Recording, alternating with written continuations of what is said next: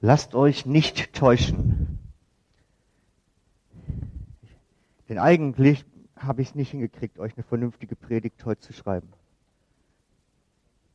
Ehrlich, ich habe überlegt, ähm, einen Gedanken bewegt, schon etwas länger und habe mir gedacht, ja, da musst du drüber sprechen, das ist wichtig. Und dann habe ich da gesessen und gesessen und nach drei Stunden das erste Manuskript wieder fortgeschmissen und nach nochmal zwei Stunden das nächste Manuskript fortgeschmissen. Manchmal ist das wie so eine Zangengeburt. Und ich weiß nicht, ob es wirklich durchgekommen ist. Ich mache es wie Paulus. Der rühmt sich im zweiten Korintherbrief seiner Schwachheiten und fordert uns dann etwas später im Text auf, ihm doch nachzumachen. Ich habe gedacht, ich mache es wie ihr, er heute, und rühme mich meiner Schwachheit. Ich krieg's nicht hin. Ich weiß nicht, normal rühmt man sich ja mit den Dingen, die man kann, aber nicht mit den Dingen, die man nicht kann, die man nicht hinkriegt, die einem nicht gelingen. Also der Text, über den ich heute sprechen möchte, steht im 2. Korinther 12.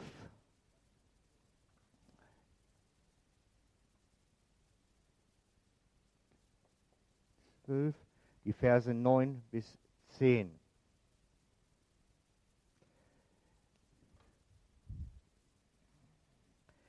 Im Vers 10 sagt Paulus, ja, ich kann es von ganzem Herzen akzeptieren, dass ich wegen Christus mit Schwachheiten leben. Dass ich wegen Christus mit Schwachheiten leben und Misshandlungen, Nöte, Verfolgungen und Bedrängnisse ertragen muss. Denn gerade dann, wenn ich schwach bin, bin ich stark. Er nimmt Bezug auf zwei Dinge eigentlich. Er sagt zum einen, er muss akzeptieren, dass er wegen Christus mit Schwachheiten leben muss. Und der zweite Block ist, welche Lebensumstände er dazu auch noch akzeptieren muss. Das sind zwei große Kapitel ein. Zum einen geht es um seine Schwachheiten, zum anderen sagt er die Lebensumstände, Misshandlungen, Nöte, Verfolgungen und Bedrängnisse. Und er sagt, das muss ich wegen Christus akzeptieren. Und deshalb will ich mich dem rühmen. Denn gerade dann, wenn ich schwach bin, bin ich stark. Ist doch irgendwie verrückt. Oder? Wie seht ihr das?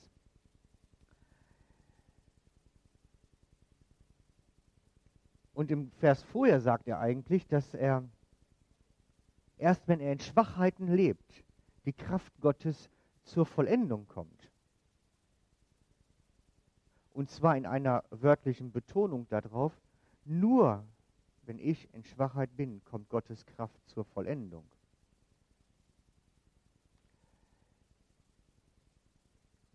Aber die Bibel sagt an anderen Stellen auch, wir sollen stark sein. Prophet, der Josua zum Beispiel. Sei stark, fürchte dich nicht. Ihr kennt das. Zum einen wird gesagt, wir sollen stark sein, zum anderen wird gesagt, wir sollen mit Schwachheiten leben.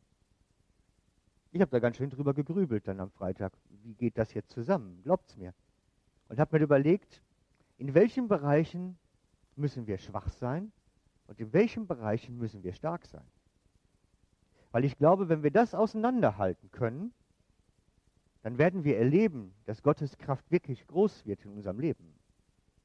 Wenn wir das beginnen zu verstehen, in welchen Bereichen wir durchaus unsere Beschränktheit akzeptieren müssen und in welchen Bereichen wir wirklich Stärke entwickeln müssen, wo die Bibel sagt, werde stark, dann wird Gottes Kraft auch in unserem Leben groß werden. Ich will das mal, deswegen habe ich mein wunderbares Brett heute wieder mitgebracht. Aber heute wird nicht gemalt, heute gibt es eine Tabelle. Hier schreiben wir mal alles auf, was, worin wir schwach sein sollen und hier, wo wir stark sein sollen. Ich habe ein bisschen nachgeschaut und herausgefunden, aufgrund von Jesaja, nee, Jeremia 17, Vers 7 folgende, in welchen Bereichen man wirklich schwach sein soll.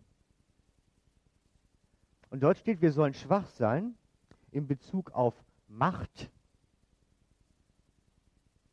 und Autorität.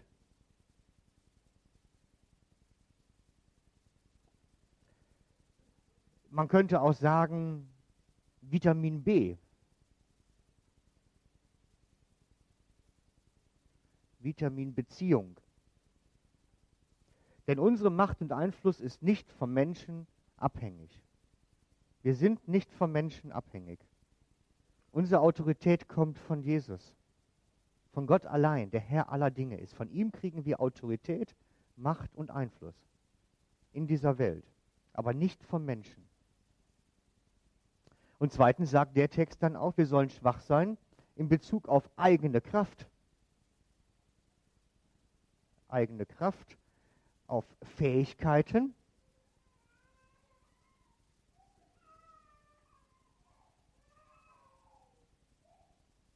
Unsere Stärken. Und zwar benutzt Paulus ein, ein Bild, das ich mal ein bisschen plastisch machen möchte. Ich habe mir überlegt, wenn das jetzt hier mal so unser Leben ist, im Moment ist es ganz schön leer, dann haben wir ein bisschen natürliche Kraft. Für natürlich habe ich Äpfel genommen, weil die sind biologisch. Aus irgendeinem Garten. Und habe mir gedacht, da ist jetzt irgendwas biologisch drin. Unsere natürliche Kraft, aber die reicht meist nicht aus, unsere Kraft. Und jetzt haben wir immer den Gedanken, dass Gott kommt und diese biologische Kraft bei uns irgendwie genmanipuliert, sodass die dann besser wird und größer wird und irgendwann überläuft. Und genau das sagt der Text nämlich nicht.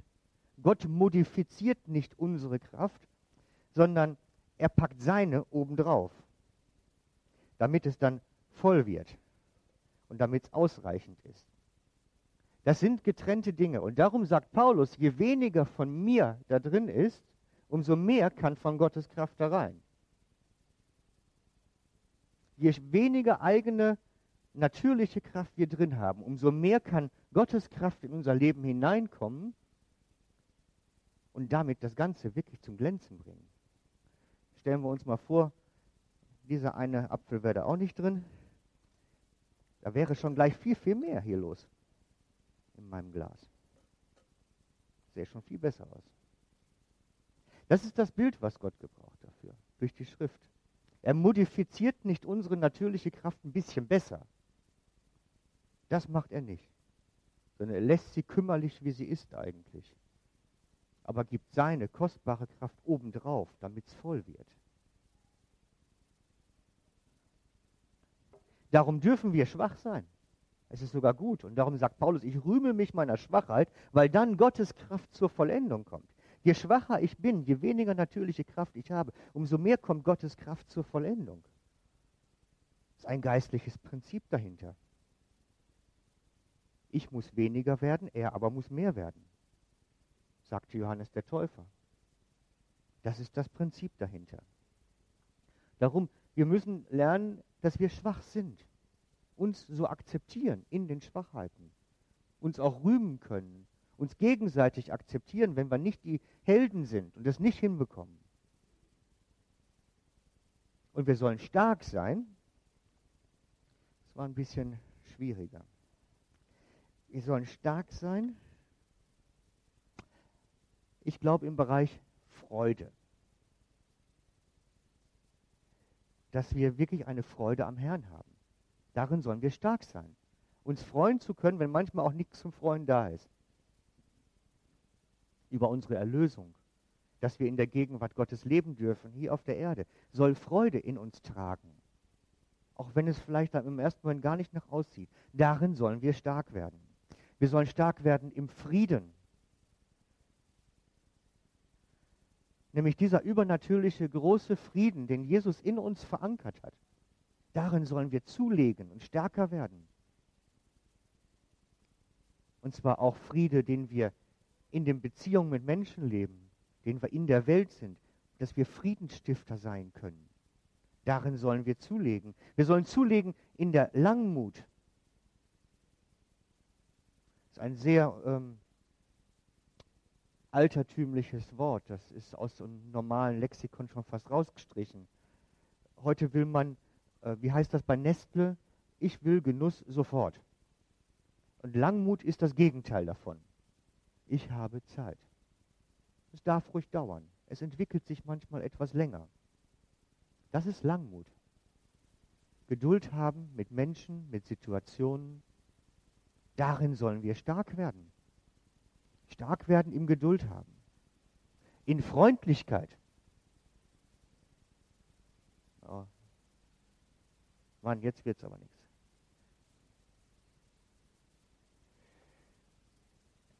Freundlichkeit auch denen zu erweisen, die es eigentlich nicht verdienen. Ich finde, das ist ein geistlicher Aspekt. Denen, die uns eigentlich hassen, freundlich gegenüber zu sein.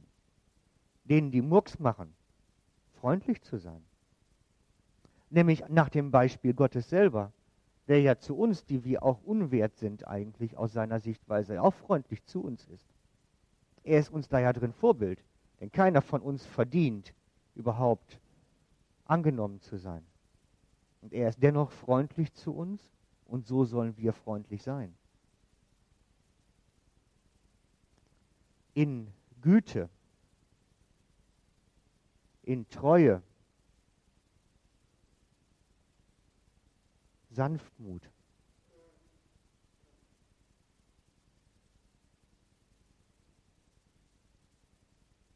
Selbstbeherrschung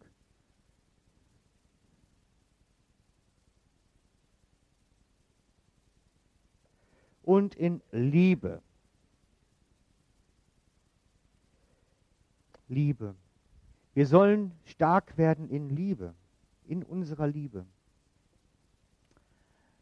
Eben die lieben, die nicht liebenswert sind.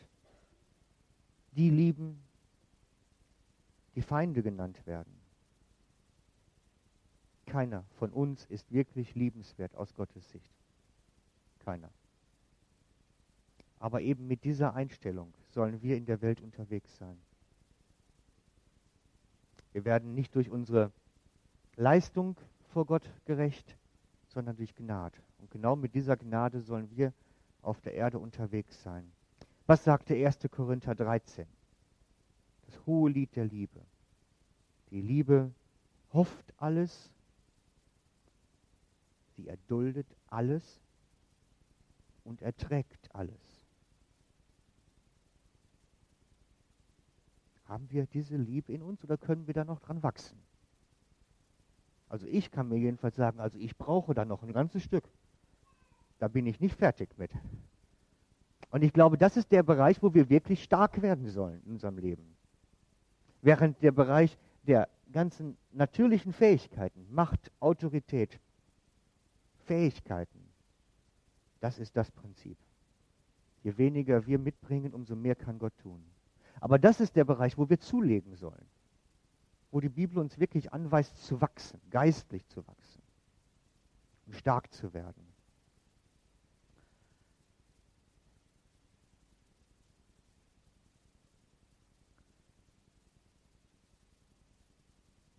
Ich glaube, wir haben ganz oft die Sichtweise, dass wenn wir Christen werden, Gott aus unseren Fähigkeiten irgendwie etwas modifiziert. Er macht aus uns etwas. Er nimmt sich des kaputten Typen an und macht aus ihm wirklich jetzt eine Persönlichkeit. Und ich glaube, das ist es nicht. Ich glaube nicht, dass Gott unsere Stärken herauskitzelt und uns irgendwie da modifiziert. Und ich habe mich gefragt, warum ist das wohl so? Ich glaube, der Heilige Geist macht das nicht, weil wir nicht auf uns selber stolz sein sollen weil wir nicht Ruhm bekommen sollen und Ehre, sondern damit Jesus alleine die Ehre bekommt. Der Herr allein, ihm sei alle Ehre und auf keinen Fall uns. Und darum wird der Heilige Geist niemals uns aufpimpen oder irgendwie anders pushen, sondern der Heilige Geist möchte, dass Jesus die Ehre bekommt. Er allein. Sein ganzes Streben ist die Ehre. Wenn wir uns anschauen, 2. Korinther 12, 9.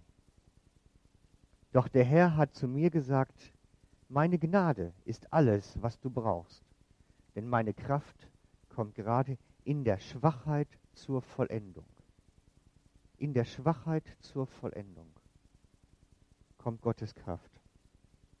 Daher will ich nun mit größter Freude mehr als alle anderen meine Schwachheiten rühmen, weil dann die Kraft von Christus in mir wohnt. Genauso wie ich es da versucht habe, mit dem Glas darzustellen. Wenn wir uns unserer Schwachheit bewusst sind und sie rühmen und sie auch wirklich uns eingestehen, dann kann Gott seine Kraft hinzutun. Wenn wir also Gottes Kraft in unserem Leben erleben wollen, müssen wir akzeptieren, dass wir schwach sind. Müssen wir es zulassen, unperfekt zu sein und vielleicht auch in einigen Dingen unfähig. Darum ist es so wichtig, dass wir wissen, wie Gott uns sieht. Die Bibel sagt dazu im 1. Korinther 26. 1. Korinther 26. Nee, 1. Korinther 1, 26. Ich will es auch nicht falsch machen. 1. Korinther 1, 26. Seht euch doch einmal in euren eigenen Reihen um, Geschwister. Was für Leute hat Gott sich ausgesucht, als er euch berief? Sind da nicht viele kluge und gebildete drunter? Wenn man nach menschlichen Maßstäben urteilt, nicht viele Mächtige, nicht viele vornehmer Herkunft. Im Gegenteil, was nach dem Urteil der Welt ungebildet ist, das hat Gott erwählt, um die Klugheit der Klugen zunichte zu machen. Und was nach dem Urteil der Welt schwach ist, das hat Gott erwählt, um die Stärke der Starken zunichte zu machen. Was in der Welt unbedeutend und verachtend ist und was bei den Menschen nichts gilt, das hat Gott erwählt, damit am Licht kommt, was nichtig ist und bei ihnen etwas gilt. Denn niemand soll gegenüber Gott mit vermeintlichen Vorzügen prahlen können. Genau das Prinzip. Gott sucht sich diese geringen Gefäße aus, ganz bewusst, weil dadurch seine Kraft zur Vollendung kommt, sichtbar wird auf die, in dieser Welt. Und das Urteil, was er fällt, ist, schaut euch in euren Reihen um. Sind da Professoren, sind da Doktoren, sind da Nobelpreisträger in euren Reihen? die Mannschaft, die sich, die Mannschaft, die sich Jesus zusammengesammelt hat dort, war der unfähigste Haufen, glaube ich, um die Welt irgendwie zu erretten. So nach menschlichen Maßstäben waren das sicherlich die ungeeignetsten. Sicherlich gebildete Leute in ihrem Beruf, ein Arzt dabei, ein paar Fischer dabei und, und, und. Eine Prostituierte war da mit zwischen nachher, ein Zöllner. Aber war das eine Mannschaft, mit der man den Planeten umkrempelt, hätte man da nicht eigentlich ein paar Synagogenvorsteher, Politiker, Leute, die ein bisschen auf der Weltbühne zu Hause sind, gebraucht? Nein, Jesus suchte sich Leute aus, von denen er wusste, dass sie mit ganzem Herzen irgendwann sein Werk fortsetzen werden. Er schaute auf das Herz und nicht auf die Fähigkeit. Er schaute danach, was einmal sein wird, wenn sie nämlich die Gotteskraft in ihrem Leben wirklich groß werden lassen, was dann sein wird. Und darum hat er uns erwählt, hier, nicht weil wir so tolle Typen sind. Er hat uns erwählt, heute Morgen hier die Runde, weil er der Ansicht ist, dass wir eines Tages diese Kraft Gottes in unserem Leben groß werden lassen. Vielleicht jetzt schon und damit ein deutliches Zeichen in dieser Welt setzen. Er will verherrlicht werden darin. Wir sollen uns einstmal vor Gott nicht prahlen können, uns keiner Werke rühmen. Paulus, der Autor selber, war eigentlich das Gegenteil davon. Er war eine Persönlichkeit. Er ging am Hohen Rat in Jerusalem ein und aus, kannte die Leute persönlich er kannte Könige und Regenten, konnte vor ihnen sprechen und mit ihnen diskutieren. Er hatte eine super theologische Ausbildung an der besten Akademie seiner Zeit, konnte reden und argumentieren und diskutieren. Und dennoch schreibt er zu den Galatern zum Beispiel, dass er mit Zittern und Zagen vor ihnen stand, um ihnen das Evangelium zu verkünden. Wörtlich, Außerdem fühlte ich mich schwach. Ich war ängstlich und sehr unsicher, als ich zu euch sprach. Was meine Verkündigung kennzeichnete, waren nicht Überredungskunst oder kluge Worte. Es war das machtvolle Wirken von Gottes Geist. Es ist genau das Prinzip. Gottes Geist kommt wirklich zum Rausbruch, zum Durchbruch, wenn wir schwach sind. Wenn unser Gefäß, natürliches Gefäß, niedrig ist. Solche Selbstwahrnehmung, wie er da schreibt, dass er zitternd und zagend da vor so einem Haufen gesessen hat, passt nicht zu dem Paulus. Ein Mann mit solch einem Potenzial sollte doch eigentlich sein Potenzial ausschöpfen. Und er schreibt, er war doch mit Zittern und Zagen. Ich möchte es mal mit einem Auto vergleichen. Wenn unser Leben so ein alter Käfer ist, dann kommt Gott nicht und macht daraus eine Super Herbie,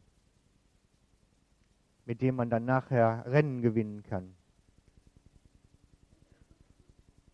Sondern er kommt in der Situation zu uns mit seiner Kraft und mit seinem Wirken und sieht zu, dass am Ende Gutes dabei rauskommt. Und darum ist es wichtig, dass wir bei den Dingen wachsen, die ihm wichtig sind. Nämlich diese ganzen Dinge. Freude, Friede, Langmut, Freundlichkeit, Güte, Treue, Sanftmut, Selbstbeherrschung, Liebe. Dass wir in den Dingen wachsen.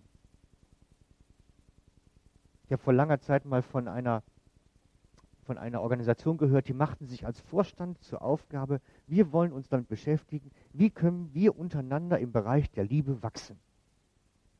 Ich habe lange überlegt, wie kann man sich diese Aufgabenstellung als ein Vorstand geben. Aber unterm Strich haben sie recht gehabt.